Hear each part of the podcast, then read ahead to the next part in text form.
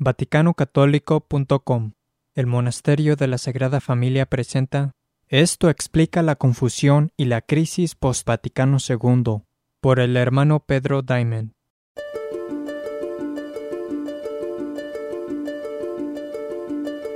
Como se explica en nuestro material, el Apocalipsis nos dice que la bestia que era, es decir, la Roma pagana o el Imperio romano pagano, y ya no es, es decir, que dejó de serla bajo la Europa cristiana, regresará en los últimos días de una nueva forma.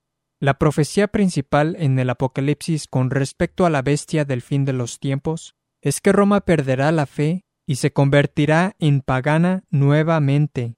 Esto también fue profetizado en la Salet. Roma perderá la fe y se convertirá en la sede del anticristo.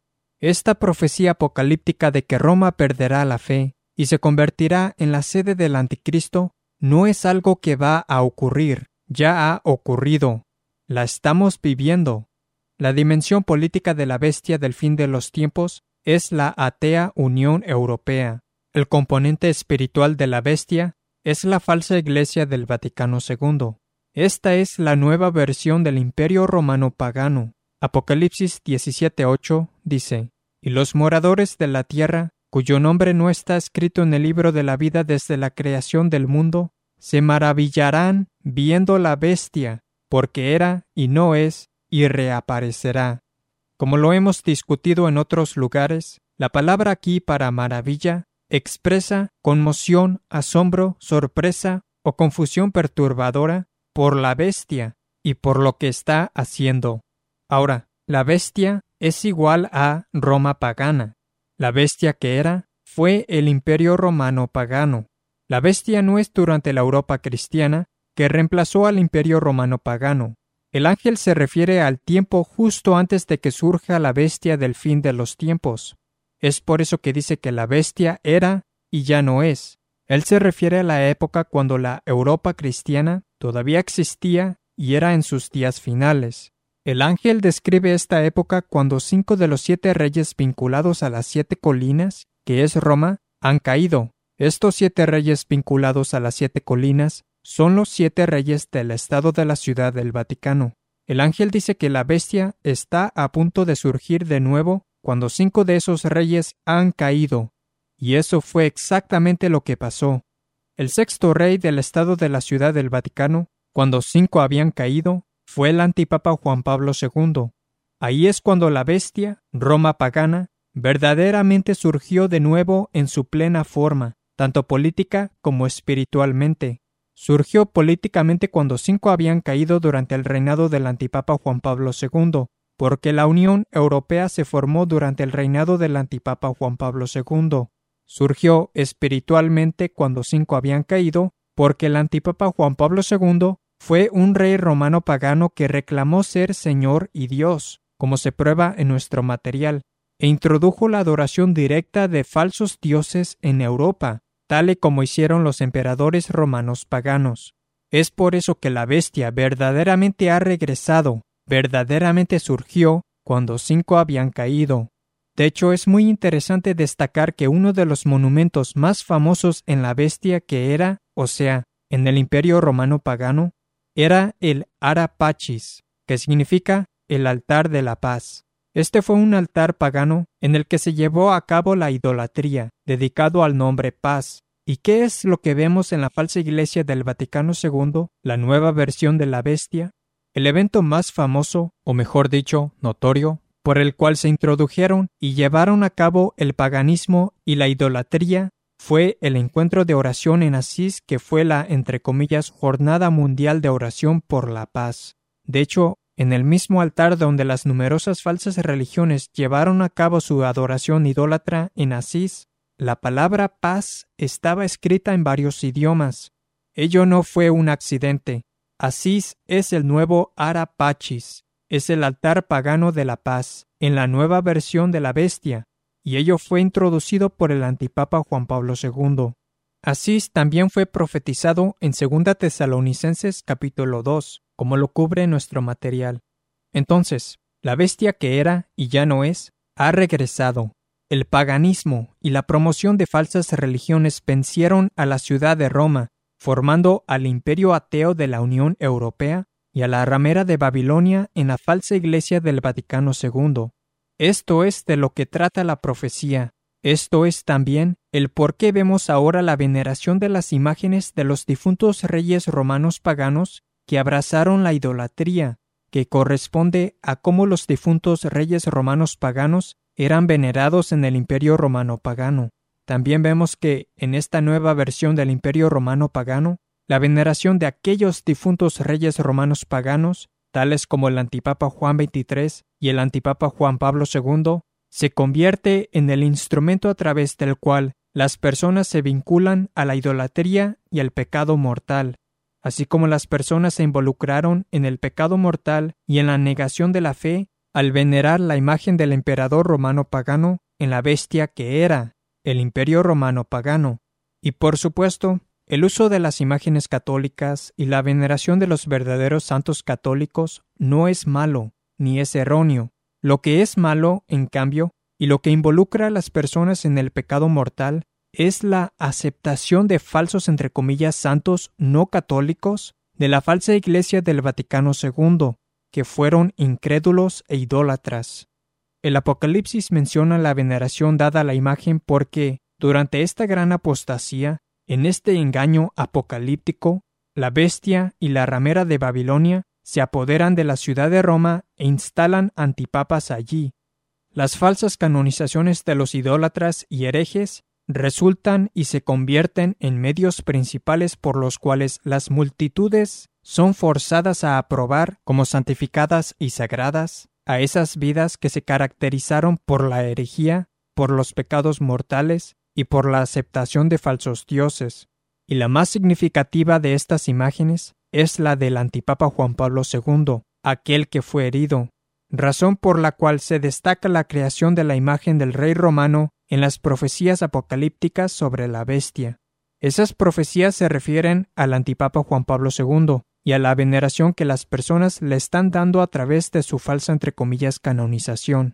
Como el antipapa Juan Pablo II en efecto reclamó ser Señor y Dios, al enseñar que el Hijo de Dios se convirtió en todos en la encarnación, como lo hemos probado, y al ser el que estuvo vinculado más notoriamente a la adoración de falsos dioses, cuando las personas lo consideran como un santo, aun teniendo un conocimiento básico de lo que él promovió y defendió, ellos quedan directamente implicados en la idolatría y en el rechazo del primer mandamiento, ellos profesan que uno puede santificarse a pesar de servir a falsos dioses, lo que es una negación del verdadero Dios y del primer mandamiento. Los falsos tradicionalistas como Michael Matt llevan a otros a la idolatría al venerar como santos al antipapa Juan Pablo II y a otros idólatras paganos de la nueva versión de la bestia, como a la Madre Teresa.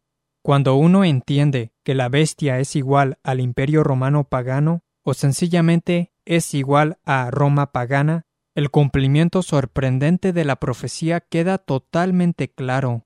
Piensa en la profecía de esta manera, entendiendo que la bestia es Roma pagana, y los moradores de la tierra, cuyo nombre no está escrito en el libro de la vida desde la creación del mundo, se maravillarán viendo Roma pagana, porque era y no es, y reaparecerá.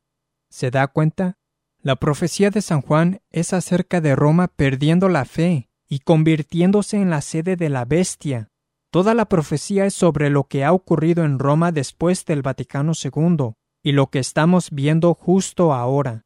Por supuesto, esa transformación de Roma tuvo ramificaciones en toda Europa y en el mundo.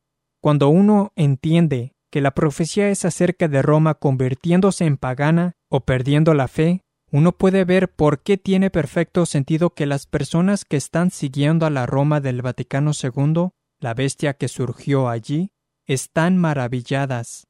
Ellas están perplejas, atónitas e impactadas al ver a Roma, que esperan que sea católica, actuar como pagana. The media doesn't help at all because the media is on the other side and uses the Pope's words to bash Catholic activists in America and all over the West. We have sometimes been shocked by things that we have heard. Ese es el cumplimiento de la profecía. Toda la confusión post-Vaticano II y la revolución está referida en este versículo.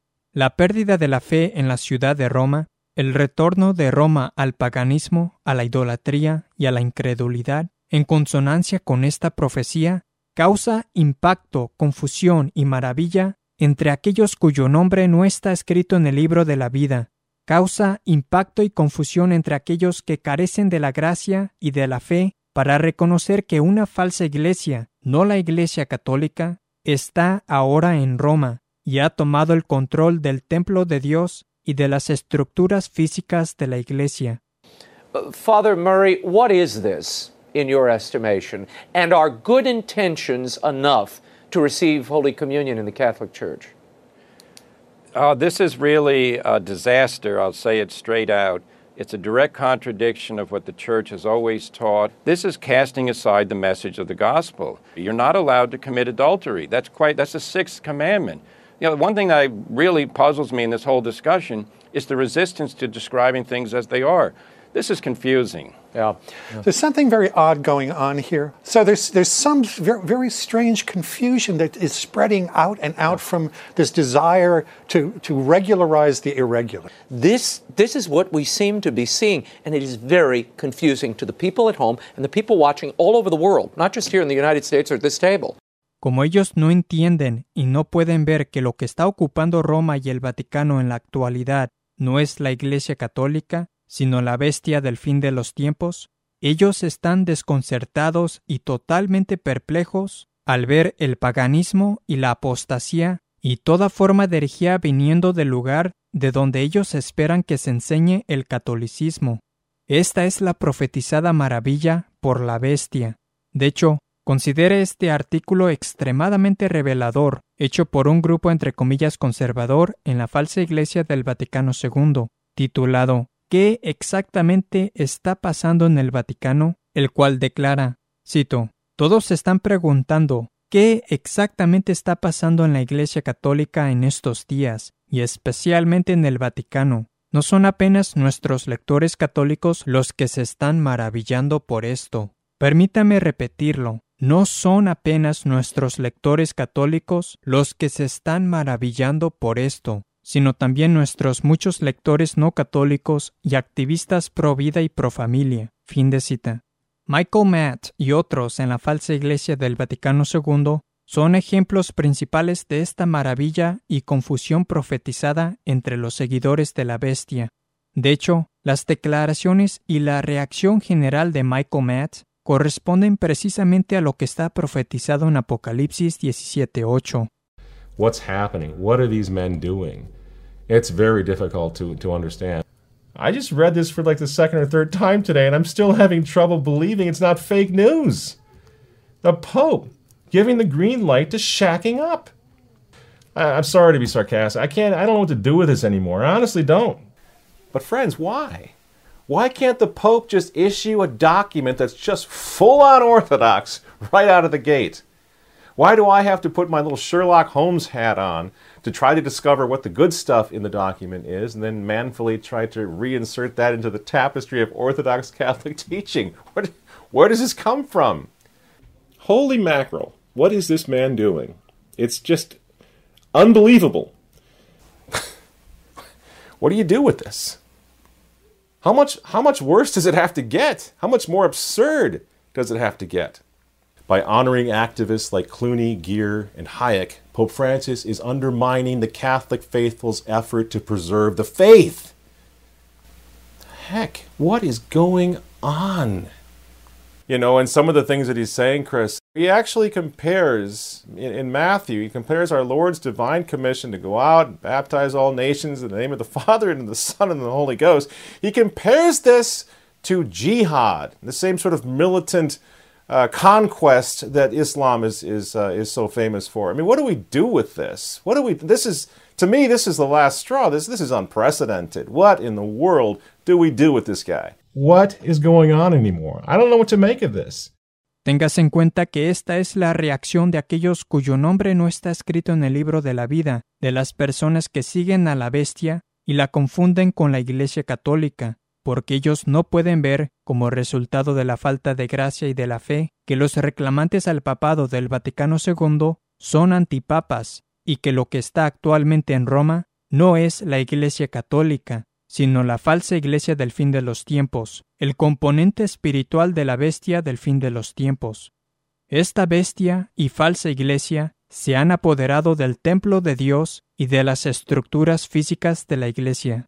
De hecho, es muy interesante que tanto Michael Matt como otro colaborador del Remnant y falso tradicionalista llamado John Rao hayan hecho declaraciones en las que inadvertidamente reconocen que Roma ha regresado hoy al paganismo del Imperio Romano. Because Rome right now in terms of the Catholic Church seems to be really faltering and losing her identity and going the way of the world and to a great degree becoming just as corrupt as was pagan Rome uh, in its own right 2000 years ago. Por supuesto, ellos no se dan cuenta de que este es el cumplimiento directo de la profecía apocalíptica, como lo explicamos, porque realmente ellos aún están siguiendo a la bestia, la nueva versión del imperio romano pagano, en su componente espiritual, al aferrarse a sus antipapas del Vaticano II y a su falsa jerarquía. En este siguiente video, John Rao discute el abominable sínodo en Roma que realizó recientemente la secta del Vaticano II y las ideas heréticas que se promovieron allí. Preste mucha atención a lo que él dice. This is the whole argument of the seeds of the logos. You find something in the ancient world you can work with, you Christianize it. What's happened at this synod is the exact opposite. What they're doing is they're uh, taking a world which still has remnants of Christian truth to it, and they're paganizing it, as though the pagan the bad aspects of the sinful pagan world are the seeds of the logos and what we have to do as christians is to find reasons why all that is good so that rather than saying that love is something which is good that has to be understood in a Christian sense, they're taking pagan expressions of physical fallen love and then baptizing them and justifying them. And in doing so, another thing you can't see here on this film right now is that behind us there's what is referred to as the Ponte Roto, uh, the broken bridge. What they've done is they've broken the bridge. They've broken the bridge of the whole of the Christian teaching with its own past and with everything that was possibly good in the pagan, and they are now trying to rebuild that bridge in order to baptize what was evil mm-hmm. in the pagan world and what's evil even more in the world around us. La bestia que era y ya no es, ha regresado, y ellos la están siguiendo. Ellos están unidos a ella y la confunden con la Iglesia Católica, y luego ellos se maravillan de por qué esta bestia está promoviendo el paganismo y una falsa religión. Este audio fue producido por el Monasterio de la Sagrada Familia. Visite nuestra página web vaticanocatólico.com para más información.